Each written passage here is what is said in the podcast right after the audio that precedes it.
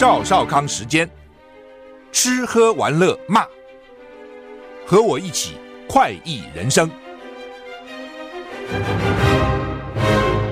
我是赵少康，欢迎来到赵少康时间的现场。温度高哎，其实我感觉还好，但是因为阴阴的嘛。气象局说，今天六月十九号，台湾附近水汽减少，各地多云到晴啊，阳光会露脸啊。气呃气温清晨各地二五二六度，白天闷热，温度可以高到三十二到三十五度，尤其北北基、台东地区及花莲纵谷、彰化以南靠近山区。会有局部三十六度以上高温发生的机会啊！北北基、台北市、新北市、基隆、台东、花莲、纵谷、彰化以南靠近山区，三十六度机会啊！东南部就台东那边，并有焚风发生的几率，外出活动要做好防晒准备啊，防止中暑哈。哪些地方黄色灯号哈？基隆、台北市、新北市、彰化县、南投县、云林县、嘉义市、嘉义县。台南市、高雄市、屏东县、花莲县、台东县，全台湾不差不多都有了嘛？哦，南投没有啊，南投也有啊，还什么地方没有？花莲、台东东部有了，几乎都有了。哦，宜兰好像没有。好吧，反正哈，各地方都可能到了三十六度以上的高温了哈。天气风险公司说呢，上个礼拜影响台湾的梅雨锋面已经北上到了长江流域一带啊，然后呢，取而代之太平洋。高压边缘生长到台湾的附近，哈，至少至这会持续好几天，哈，至少到礼拜五，这个礼拜五二十三号，台湾附近都是西南风影响为主，要到周末二十四、二十五号才会转到东南风，所以呢，表示今年的梅雨季已经到了最尾声，接着就要进入夏季天气。你说现在还不是夏季，它 不是夏季，啊，接着还叫夏季啊，所以现在还没有到夏季，哈。嗯、因为西南风，所以中南部地区都在迎风面上哈。我看写的蛮复杂的哈。周三到周五了，水汽会多一点了。啊，周三到周五水汽会多一点，中南部要注意，可能会比较下雨。周三到周五哈，好吧，这个外出反正要记记住，说台湾这两天像烤番薯一样，标题叫做烤番薯哈。接下来从礼拜四开始的端午节连续假期，天气大致稳定。大致稳定啊，所以偶尔啊，也许午后会有热对流降雨啊。另外呢，高温炎热啊，再讲再强调一次，高温炎热啊，所以身体要特别注意哈。因为连假了，大家可能跑出去玩啊等等啊。高温早上起来看来天气还好哇，就不知道中午以后那么热哈。今天联合报头版也叫做哈，布林肯到大陆去了哈。那北京阐明立场，台湾问题是最突出的风险。今天大家在看。布林肯，大家一定可以见到王毅了哈。通常美国国务卿到大陆可以见到高一级的，比如说昨天跟外交部长见面，今天会见到比外交部长高一级的，比如王毅。那能不能见到习近平？他们认为这是关键。就是说，如果习近平觉得美中关系可以朝缓和迈进，就会见布林肯。如果美国觉得呃，大陆觉得见也白见，浪费时间啊，你只是做个秀。也许就不见啊，所以呢，大家大家都在观察，到底见还是不见啊？好，那么中国大陆外交部长秦刚在钓鱼台国宾馆跟美国国务卿布林肯会谈，提到台湾问题。秦刚表示愿意在双方方便时访问美国，这至少表示有善意嘛，回应。因为布林肯邀请秦刚去了啊，我现在来访问你，也欢迎你访问我啊，就是好，如果双方方便，我愿意去啊。嗯，指出双方应该推动中美两国关系止跌企稳，重回正轨。就是现在呢是跌的，应该把它稳住啊。美国媒体报道，布林肯可能会会晤大陆国家主席习近平，到了也很绝都不告诉你的哦。这个主席会不会呢？好像也不讲啊，好像这个很神秘。本来二月布林肯就要访问中国大陆，大家都记得嘛？因为呢气球，所以呢美中关系恶化。不过呢。他们现在已经把这个间谍气球哦改成民间气球，而且说呢，这是拜登自己讲说，中国并没有恶意，并不是故意来探测美国啊，就是希望缓和双方的紧张关系了哈。嗯，昨天他们谈了五个半小时，算是蛮久的哈。奇怪，这人一谈都很久。平常我们一个会开个一个钟、两个钟都觉得很烦，他们一开会都开谈很久哦。那也许中间有翻译，你翻译就大概占到一半的时间。两人会谈时就重大国际跟地区问题交换看法，包括台湾问题。秦刚说，当前中美关系处在建交以来最低谷、建交以来最差的时候。台湾问题是中国核心利益中的核心，也是最突出的风险。针对布林肯邀约。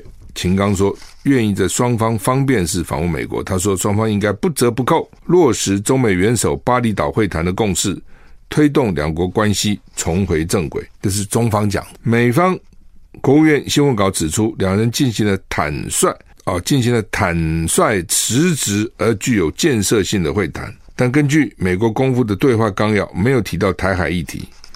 布林肯强调。在所有议题保持开放沟通管道，以减少误解跟误判风险，所以这不很有意思吗？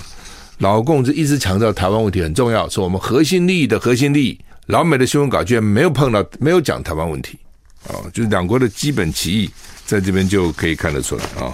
台湾现在变成中美博弈、中美对弈的重要的棋子，其实真的是这样。老美知道这个老共台湾是大陆的软肋，捅你一下，大陆就会跳起来。哦，而且屡试不爽啊、反正彼此都知道啊、乌克兰大坝坍塌，死了四十五个人，现在导致生态浩劫。乌克兰卡夫卡卡科夫卡水坝坍塌，死亡人数四十五人。洪水把污水带到下游，严重威胁民众健康。泽伦斯基说，乌克兰在南部前线发生了最激烈的战斗。乌克兰南部卡科夫卡水坝倒塌，乌克兰总统泽伦斯基说，这像一个环境炸弹。土地会变得不适合从事农业生产，供水中断，工业化学品跟石油从水电站泄漏到第聂伯河，说他们已经说居民不要喝水了，水被污染，这很讨厌哦，不能喝水多麻烦。泽伦斯基说，最激烈的战斗正在乌克兰南部前线进行，乌军正在一个一个一步一步向前推进。俄罗斯国防部最新报告指出，乌克兰武装部队积极向南部扎波罗热推进，部队多达三个营。并且在坦克跟装甲车获得加强。莫斯科说，乌克兰最近几周越过边境，发动了更多攻击。不过，驳斥乌克兰收复了南部前线一处村庄。哦，他没有收复，他乱讲啊！普丁警告北约，恐怕卷入战争。哦，昨天我看那个白俄罗斯已经已经讲他们接现在部署这个战术核弹哈核子武器。瑞典国会担忧俄罗斯发动军事攻击。俄罗斯总统普丁警告北约，北约如果继续提供基辅军事武器，有进一步被卷入乌克兰战争的严重危险。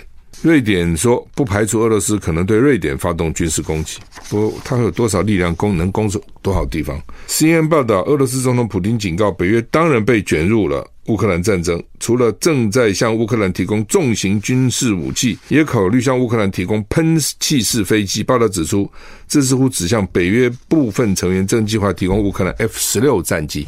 对啊，他们在训练乌克兰的飞行员嘛。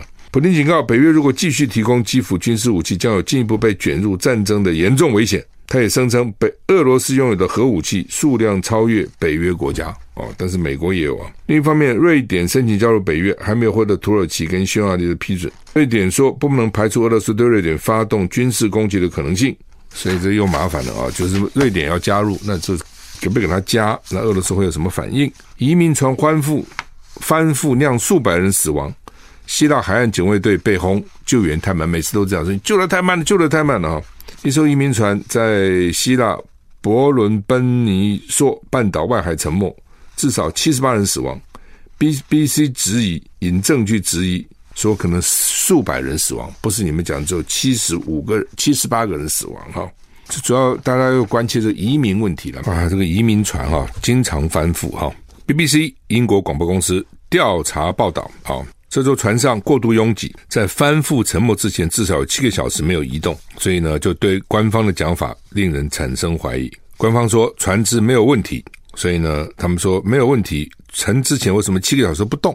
表示有问题啊，船不会动啊。报道中说，那几个小时里面，这艘船正在前往意大利的航线上，而希腊海岸警卫队说船只不需要救援。希腊官员坚称船上的人说他们不需要帮助。直到船沉之前才渗入险才陷入险境。幸存者告诉 BBC，船上似乎有多达一百名儿童，也有报道说船上再有多达七百五十人。联合国出，联合国指出失踪人数多达五百人，呼吁对希腊处理灾难的方式进行调查。联合国表示，应该更早采取行动，发起全面救援行动。据报道，埃及跟巴基斯坦都有多名人口贩子因此遭到逮捕。这一定有人口贩子中间搞过来搞过去收钱啊，然后哦，这个就是超载啊等等，一定每次都这种情况了。美国这个礼拜周末蛮惨的，被媒体称叫做“杀戮周末”，杀杀杀杀杀杀，多起枪击，造成至少五死跟好几十人受伤。芝加哥一个停车场。有好几百人庆祝，突然爆枪，庆祝我们不知道，突然枪击，一死二十二伤。华盛顿州一个露营区有人滥射，造成二死二伤。那露营你去射，你要干嘛？美联社报道，芝加哥警方表示，郊区一座停车场聚集数百人庆祝解放黑奴纪念日啊，解放黑奴纪念日 （Juneteenth），Juneteenth 原本气氛平和，但今天。突然，有些人对群众发射很多枪，至少二三人中弹受伤，其中一人伤重不治。另外有几个人在逃离时受伤，犯罪动机不清楚，目前无人被捕，根本还没抓到人。那人家是在纪念解放黑黑奴，你去枪射这个发射击，可能就跟这个种族有关啊、哦，种族的问题有关。华盛顿州的枪击事件发生在西雅图东方两百三十九公里的乔治镇。George 附近一处露营场，好几百公尺外的峡谷圆形剧场，有好几千人参加音乐节活动。哇！有枪手在露营场开枪对群众滥射，造成二死二伤。枪手跟执法人员对抗时遭到枪伤被捕。就是他们这种国外，就欧洲经常有那种露露天剧场，其实蛮漂亮哦，在古迹旁或在海旁边等等，可以在那边表演各种活动哦，都场地蛮大的。他这个是露营露营区，有峡谷圆形剧场，他们一个音乐节，大家高高兴兴就能去设计。反正老子不爽，看你们高兴，不管怎么我就不爽，我把打死你们。另外呢，密苏里密苏里州的圣路易斯 （Saint Louis） 也发生枪击案，警方表示一群青少年在一个办公场所开 party 时突然爆发枪击，造成一名十七岁年轻人丧生，九人受到枪伤，年龄都只有十五到十九岁。看这小朋友办 party，就有人来设计，哈，一定不爽嘛！你们为什么不邀请我去？啊，你们这样，你们那样，哈。另外呢，宾州的朱尼塔朱尼亚塔郡 （Juniata County） 昨天有两名州警在数小时内相继遭枪击，一死一伤。一个男子昨天中午在路易斯镇和州警交火，一名州警重伤送医。那另外一名州警丧生，男子也被击毙。哈，你看美国这什么个国家？一个周末发生多少事情啊？真的是很麻烦。这个美国这个国家哈，真的是贫富悬殊很厉害，种族冲突其实也蛮厉害的，各种问题啦。哦，这个也也很难解的。你说怎么解呢？我看这么也也没有办法解。以色列历史上最大的国际投资案，英特尔去投资七千六百八十亿盖厂，两百五十亿美元，很多钱了。美国制晶片制造大厂英特尔要花两百五十亿美元在以色列新建一家工厂，说是以色列有史以来最大的国际投资案。路透社报道，以色列财政部说，这座工厂将于二零二七年开始运作，至少营营运到二零三五年，雇佣数千人。怎么才营运到二零三五？才营运八年？怎么可能？英特尔在二零一七年以一百五十亿美元收购总部位在以色列的 Mobileye 全球公司，这家公司。开发跟部署先进的驾驶辅助系统。英特尔去年将 Mobileye 上市。刚讲哈，英特尔到以色列去盖，花两百五十亿美元去盖个厂啊，那干嘛呢？看起来是要做汽车自动驾驶的辅助系统了。哦，因为大家都知道，电动车现在各大车厂都在发展研发，好，那很快就会百家齐鸣、百花齐放啊？为什么呢？原来这传统厂不做啊，这就是给我们一个给我们一个教训吧。Lesson 啊、很多时候啊要改革的时候就要改，但是通常都不愿意改，人都有惰性哦，人也习惯了做这个事情呢，要改很困难啊、哦。比如说传统媒体，大家都知道数位很重要，叫这传统媒体人去搞数位，很少成功的。那如果传统媒体好好搞什么数位呢？所以你基本上要找那种不同的、完全不同的人来做。好、哦，这是为什么他们讲革命、改革比革命还难的原因在这边。革命反正通通杀光了，重新来过，就很简单嘛。改革可难了啊！比如我们现在天天谈啊，住宅啊等等等，那你要怎样？你把这些有钱人都杀掉？民主社民主社会很难这样做。但如果革命了，像共产党到了大陆了，通通把你地主都跟你斗争，你有土地对不对？你了不起对不对？给你吊起来打哦！所有的那个农民、佃农都出来斗争你，多坏，压榨我们哦！这个明明我们在工作，你不相信？如果台湾要这种斗争很容易啊！你叫所有开店面的租户去斗争，他那个店主一定很好斗斗争。我们每天在这边起早赶晚，在那上开店，他一个地主做这个房东坐享其成，而且呢，我们累得个要死，他还不满意，还要加房租，还要加房租，对吧？很多店关门，我就说你为什么关了不做了？哎，没办法，那房东要受贿啊，没办法，房东看我们生意好，自己想做，没办法，房东要涨房租啊。哦，不少听说这样的讲法，不相信你。如果说台湾真的有一天说大家来斗争吧。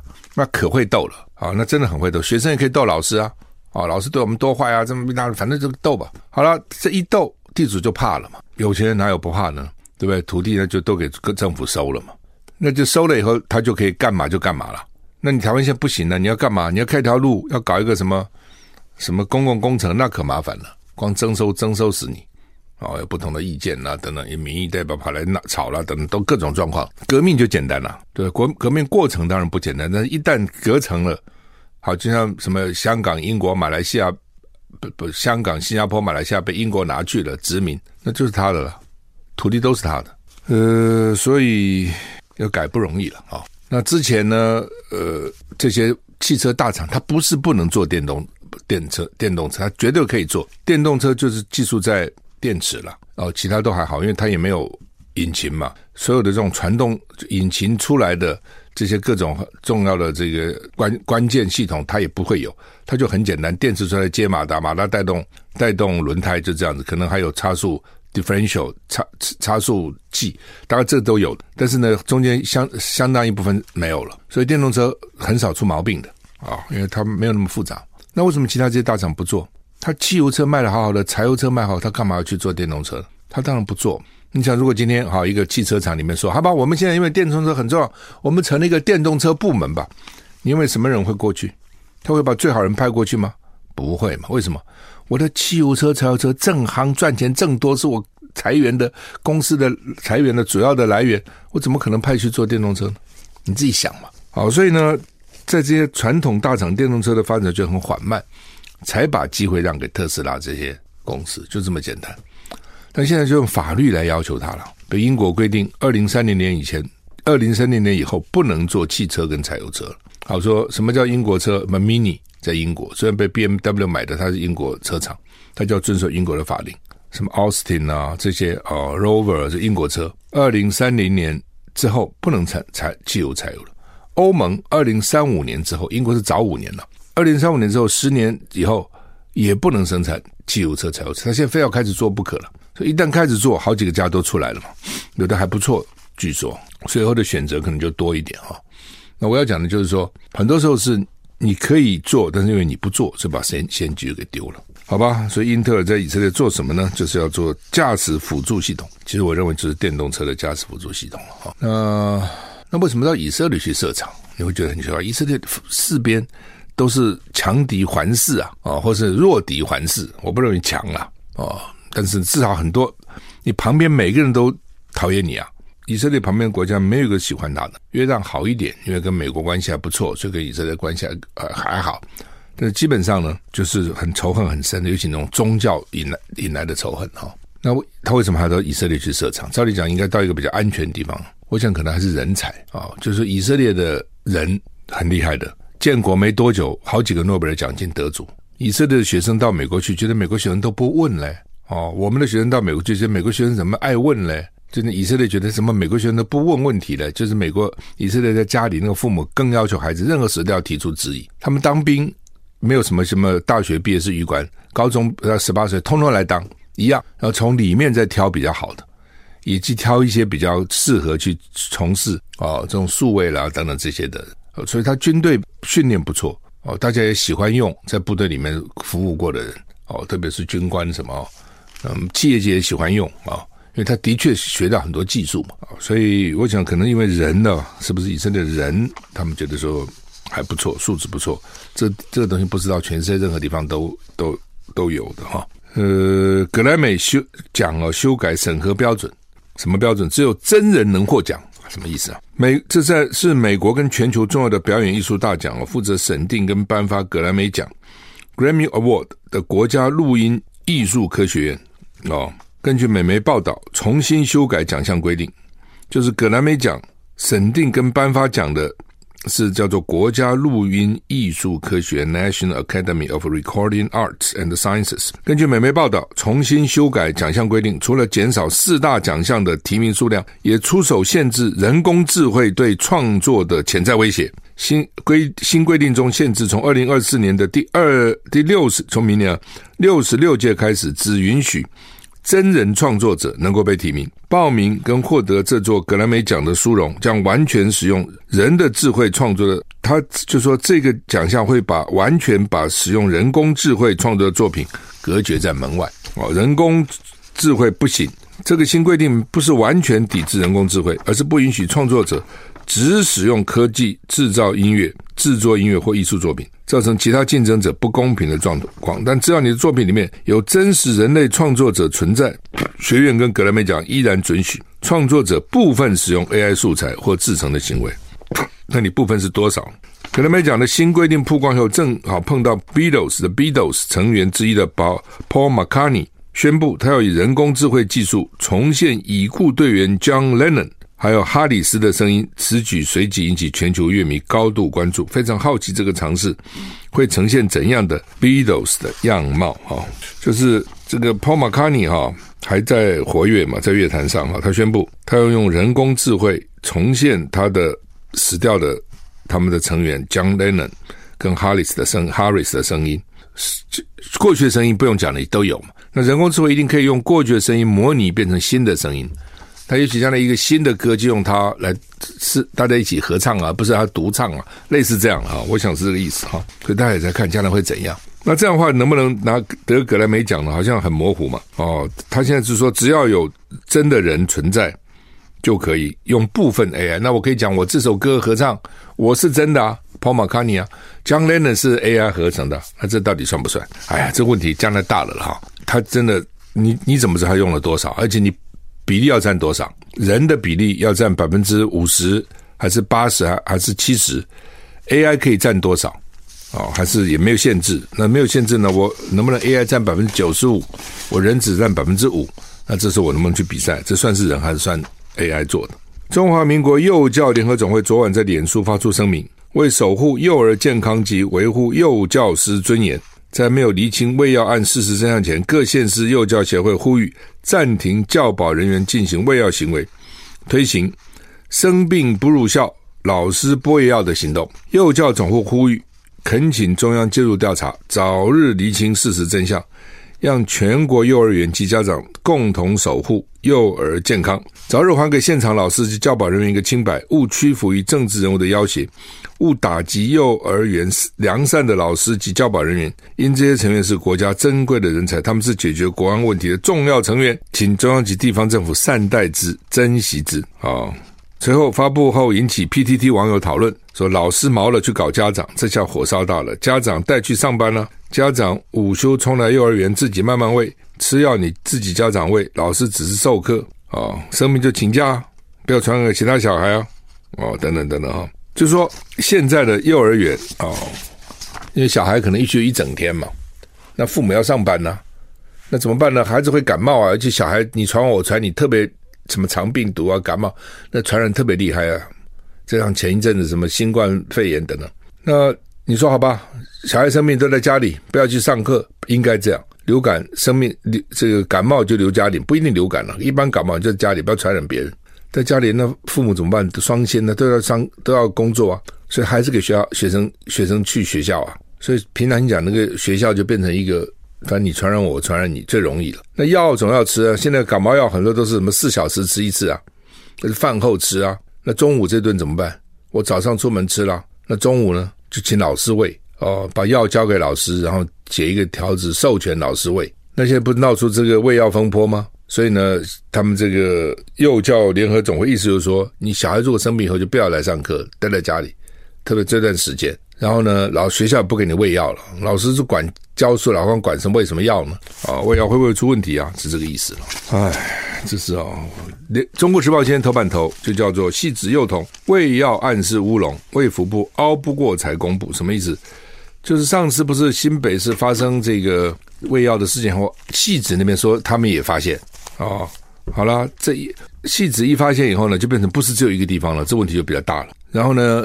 卫福部部就是说，全台湾我都验，那这一下问题就来了，大家都要给你验呐、啊，又赶快说没有没有，我只针对新北，那这次更正更是此地无银三百两，你们是针对新北干什么呢？你不是打击侯友宜吗？哦，真是无聊！你中央政府要协助地方政府来解决问题，你怎么这起哄在那边制造问题呢？而且比如说哦，什么多少耐克两百耐克以下算是零检出，都有一定的定义嘛，药检。那个诊所都有一定的定义，那个医医疗检检验所，好吧，这个胃药哈，那胃这个药案呢，中央呢就一定要啊说是什么不是零检出了哈，因为它这个 BDD 啊叫胺氮平类哈，苯二氮平类呢是要低于两百奈克啊，那每 CCN 两百奈克奈一奈米克，不是一般的这个什么毫克微克哈。那所以两百奈克，一个奈克是十亿分之一克啊，知道这非常就非常低了了哈。那只要低于两百奈克就是阴性。那结果呢，卫福部又委托台北荣总，他们是全台湾最好的仪器，结果呢还是还是阴性，没有。那这个王必胜就卫福部次长的王必胜也是一个看起来就是在这个案子里面呢，就是一直帮想要去打击这个侯友谊了哈。呃，说是家长呢不同意公布，我就不懂啊。检检查出来是零检出，家长有什么好不同意公布的？假如说检查出来是有，那家长搞不好觉得我不怕，不想公布，因为怕人家讲话啦等等哦。跟这个零不是很好吗？家长有什么好什么不要坚持不公布了？后来他们是说遇到这种卫跟跟公共卫生有紧急状况是可以公布的，才不理。我这很怀疑，那这个家长除非是故意嘛？就我就要给你后，家长里面也是各种人都有嘛。人上一百，形形色色嘛，对不对？政治立场有各种不同的，我就是拿小孩的健康来威胁你啊！有没有这种家长？保证有，一定会有哦。也有些家长莫名其妙，什么人都有嘛。你这个社会上看很多怪里怪气的人，有些主张很奇怪的人也有啊。哦，不是大家都很正常嘛。哦，所以呢，他就说家长说不要公布啊，我就不懂啊。那么零检出为什么不公布呢？好吧，后来呢才公布了哈。说啊，其实没有啊，等等哈，就是我讲说这种东西哈，就会反反打嘛。昨天我脸书也也写了，就是你会反打回去的啊。你你你，大家都在看呐、说你到底怎么处理这样的事情呢、对不对？那当然，新北市有一新北市最近被人家批评很多了，都说不够主动积极。不过这件事都做得不错了，就是呢，卫福部本来公布全台湾都可以去验，后来又说不是，四四个小时以后说只有新新北市可以去免费验。那新北市呢就反击，就是这样好了，全台湾都可以到我新北来免费验，因为新北市不可能到全台湾去验嘛。就你全台湾，如果你不放心，你就到我新北来好了。那当然也不会有太多人到新北去了。今天我坐在屏东，我怎么到新北给你验呢？但至少这是一个态度嘛，这个态度是对的，态度是好的。新北早就该这样做了，坦坦荡荡、光明正大、开大门走大路，不要怕嘛，对不对？早就应该哦，说好，我通通验，我整个新北市我都验。啊、我就验。那他现在说好，全台湾都可以来验，就算是倒打了卫福部一巴掌了。我觉得这点这件事做得还不错，反应很快啊、反应很快的啊、但是你就说卫福部你是搞什么鬼？你从陈时中一路下来就是都非常政治，卫福部不应该这么政治的。呃，有几个单位是应该是，就是说，你说这好，你说内政部政治，大家没比较比较会了解内政部嘛。好、哦，你说卫福部是最不应该政治。结果他现在反而变最正直哦，怎么会搞成这样子哈？好，那么另外，因为 TVBS 前天做个民调了，他们前天就传给我看，我一看也吓一跳，说柯文哲变成第一了。柯文哲自己都觉得很奇怪，怎么十天他就上了十个百分点呢？而且这十天，你说他做了什么好事？其实也没有啊，在日本乱讲话哦，然后呢，这个什么钓鱼台主权我们也可以不要哦，只要渔权就好。哦，然后呢，日本人都可以吃那些核食，为什么我们不能吃？啊，等等，啊，谢长廷又是他的人生导师，啊，等等，你觉得他他在讲什么？诶，居然民调还涨十个百分点，啊，那怎么回事啊？啊，你不觉得这很奇怪吗？我再仔细看一下，因为我我觉得关键在关键在手机的调查，TVBS 是一半手机一半市话，手机调查是很麻烦的，为什么呢？因为很贵啦，哦，实际上只有这种全国还可以用手机，就每个市就是基本上很难的，因为它不像说家家用电话有，你看那个区域码你就知道是哪个县市哪个县市，手机没有的，哦，比如零九三六，可能很多地方都有零九三六。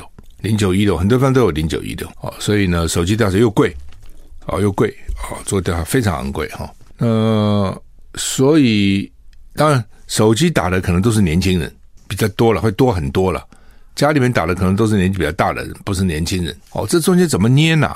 到底应该占多少？现在 TBS 一半一半，哦，看起来因为柯文哲支持他都是年轻人比较多嘛。所以我认为 T B 这个民调有可能年轻人的比重就超过应该有的比重，所以他才会变成柯文哲冲到第一。因为其他民调都没有这样的情况啊。那柯文哲年轻人支持他，好像好像已经变成大家都知道了。有几个理由了哈。我觉得第一个柯文哲讲话无厘头哦，年轻人都会觉得这样很好。另外就年轻人可能第一个就是不喜欢民进党，年轻人你不喜欢民进党，对，我怎么会年轻人怎么会喜欢民进党？我不懂啊。对不，兵役给我们四个月延长到一年。每天跟我们讲要打仗，房价也控制不住，越来越这个贫富悬殊越厉害。我是一个年轻人，我为什么喜欢民进党？没有道理啊。那侯友谊可能年轻人会觉得他太保守，国民党本来就年轻人就不是那么喜欢。再加上，侯友谊又很保守哦，你警察出身你还要多开放啊。他训练就是这样子啊。那所以年轻人他没有选择嘛，那我就是就是柯文哲嘛。很多时候选择是这样，他也没有其他的选择，再加上。民进党我觉得这点很厉害，他现在搞了很多那种发言人海选，都选的年轻漂亮的女生，一个个长得蛮蛮漂亮的哦，所以年轻人一看，你看喜欢嘛，好，所以他有各种理由啦。另外就是柯文哲，他们民民众党很多钱都拿去制制作那个短影片，大家现在喜欢看这个，就打空战了。所以在这种情况之下呢，他年轻人支持他支持度高，我觉得这是合理的了。哦，但是呢，高到高到你只要正常的高嘛，不能超过了。哦，所以 TBS 做的民调，一半手机，一半市话，可能在手机那部分的比重就占得很大了，都会都可能有失真的状况，没有手机也可能有失真状况，手机太多也可能有失真状况。哦，所以现在做民调专都还在摸索，到底怎么样是一个最适当的，然后呢，最合理的价钱也最合理的费用了，然后呢，结果又最正确的，还在摸索，好吧？时间到了，谢谢你收听。